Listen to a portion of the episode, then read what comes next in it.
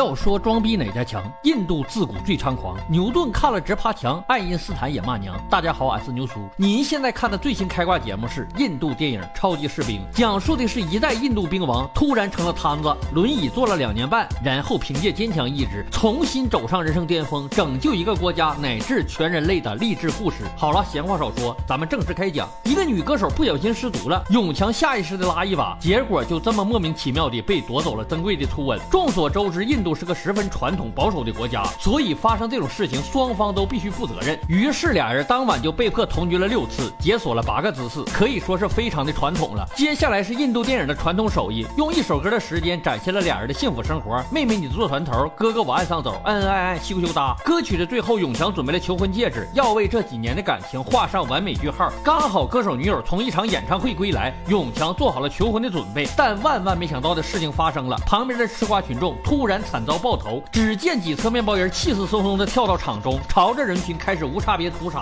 还有一个家伙准备引爆自杀炸弹，永强义无反顾地冲过去将人推开。纵然如此，依旧炸死了好几个人。永强也被震得哑麻呆住。这些人显然就是恐怖分子，极度疯狂地朝着人群扫射。回过神的他还想力挽狂澜，可惜已经受了重伤，很快就被打穿后腿。女友见状毫不犹豫地跑过来，结果正好送到枪口上，就这么在永强面前香消玉殒。恐怖分子跟着又补了永强一枪。好心的让这对苦命鸳鸯相聚天堂，可惜并没有成功。作为男主的永强，哪有那么容易嗝屁？那颗子弹被他坚强的脊椎挡住，没有射向心脏，但也造成了全身瘫痪。用老百姓的话讲，就是瘫子，下半身没有知觉，吃喝拉撒全靠老妈照顾。一代兵王从此沦为废物。更加让他难受的是，残酷的生活并没有放过废物。这晚家里闯进来两只毛贼，不仅当着他的面把家里值钱的东西全抢走了，还对着老妈就是梆梆两拳。而永强只能趴在地上无能。狂怒，除了挤出几滴尿来毫无帮助。完了，妈妈洗把手尿不湿的时候还埋怨他儿啊，妈挨揍的时候你帮不上忙也就算了，怎么还尿了一裤兜子呢？这不是折腾我吗？俗话说得好，久病床前无孝子。除了妈妈，世界上不可能再有人对你这么好了。虽然他有点嫌弃你漏尿。一年后，政府终于查出眉目，原来那次恐怖袭击是由恐怖组织罗伯森造成的，幕后主使名为本拉彪。永强简直不敢相信自己的狗眼，因为两人之间有一段故事。想当年他他当兵。王领八级工资的时候，曾经在一次行动中救了本拉彪一命，没想到他竟然进化成了超级大 boss，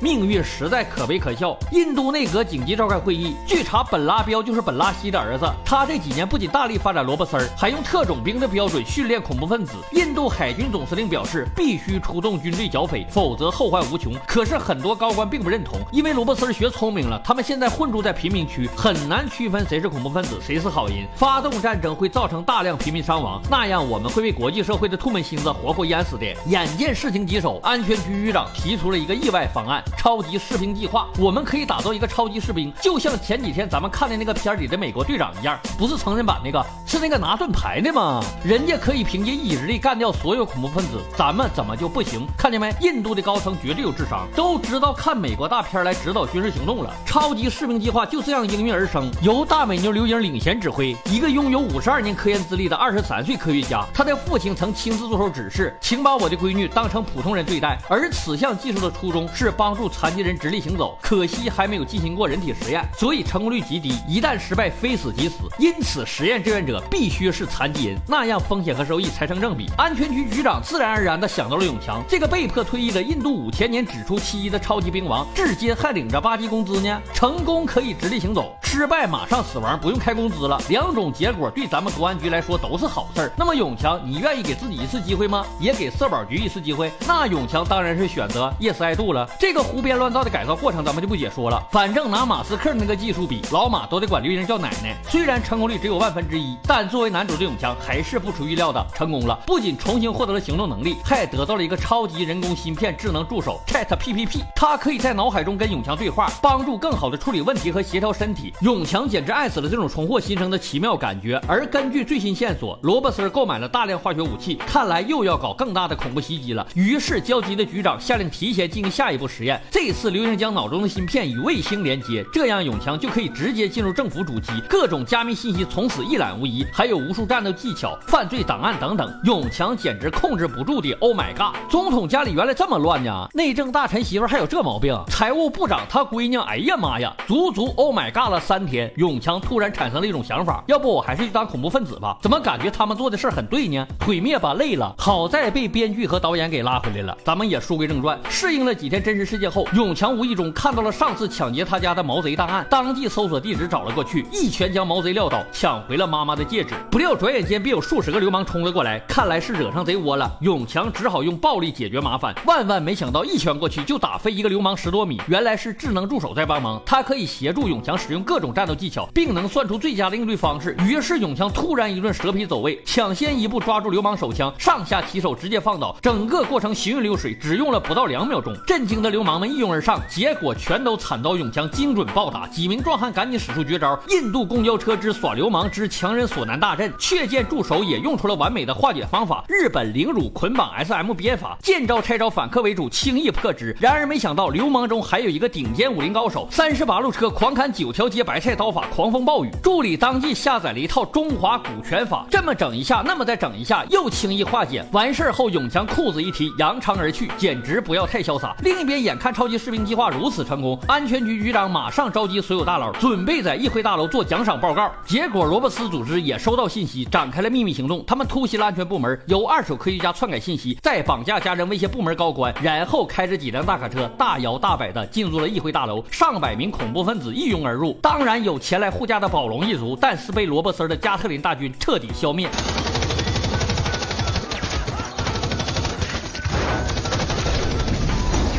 宝龙一族被团灭之后，当然还有宝龙二族，但没想到罗伯森还有后招，引爆汽车炸弹，彻底将所有安保力量全部消灭。而这次行动的领导人正是本拉彪。此时，除了印度总理外，议会里还有三百多名高级议员。彪子收缴了所有手机，然后主动联系内阁谈判。第一个要求就是把楼上的飞虎队撤走。我们已经安装了几百颗炸弹，只要军队敢进来，就让总理和议员一起陪葬。面对这种绝境，安全局局长当然有办法了。咱们可以示弱，把飞虎队先。撤撤下来，但偷偷留下永强，因为我看的美国大片都是这么演的，只要留下一个人，就能把几百个恐怖分子都消灭。当然了，他这个办法一说出来，所有安全局的成员都像看傻子一样看自己的领导，这不纯纯的卧龙凤雏吗？拿美国大片当行动指挥啊！但大家都没有办法，因为安全局局长是局长，人家说了算。接到任务的永强当仁不让，飞虎队走后，彪子让人上顶楼查看，好在有智能助手的协助，永强各种蛇皮走位，各种下水道漂移，成功躲过了搜查，并顺利爬入通风管道。彪子很满意，按照谈判条件同意释放五十名人质。永强这边则在助手的协助下查看了大楼的 3D 模型，轻松避开各处监控，偷偷暗杀罗伯森成员。最后来到了监控室，把监控画面传送给了安全局，但是也没太大作用，军队啥的还是不敢进来。局长有点生气了，强子，你他妈给我们看监控画面干啥呀？还指望我们进去救人呢？别忘了你是超级士兵，你一个人就能解决所有敌人，我不允许你有任何逃避的想法啊！全都交给你了，奥利给。而彪子这边。正在布置一些紧要的东西，要拖延大量时间，于是再次提出谈判，要求用总理交换爸爸本拉西。我给你们一个小时时间考虑哦，当然两个小时也行。咱们别忘了，刘英也在议会大楼，他的智能手表忽然响起午餐提示，引起了本拉圭的注意。好哇塞的女孩啊，陪大爷玩一会儿吧。这一幕恰好被安全局现场直播了。老领导，我们对不起你呀，大家集体闭安。就在这道德沦丧的事情发生的关键时刻，那个男人来了，正义之拳从从天而降。嘁哩咔嚓将几个匪徒精准消灭，可怜的本拉圭没有任何反抗余地，被一招毙命。完事后，永强把凌乱的刘英藏到安全地点，彪子后脚赶来，一看就知道有人潜入了，急忙拔掉监控室的监控，然后广播喊话，向潜入者发出威胁。永强干脆用抢到的对讲机反唇相讥，两个人可谓仇人见面，冤家路窄。别忘了，彪子还欠永强一个女友呢。突然，天空中扔下一具尸体，小逼彪，下一个就轮到你。